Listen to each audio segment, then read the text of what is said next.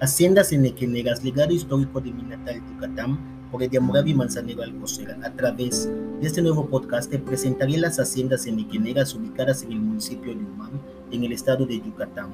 Hacienda Insincap es una comisaría del municipio de Umam, en el estado de Yucatán, México. La comisaría se desarrolló en torno al casco de una hacienda enequenega. El nombre Insincap es un término usado como toponímico y patronímico en lengua maya yucateca y que resulta de la conjunción de dos vocablos, insim, que significa hermano, y cap, que significa tierra.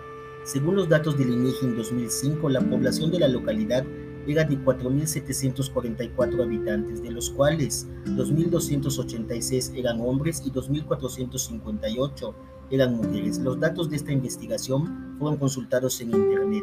En mi próximo podcast conoceremos datos relevantes de la hacienda Yaxcopoil, ubicada cerca del municipio de Mérida, en el estado de Yucatán, México.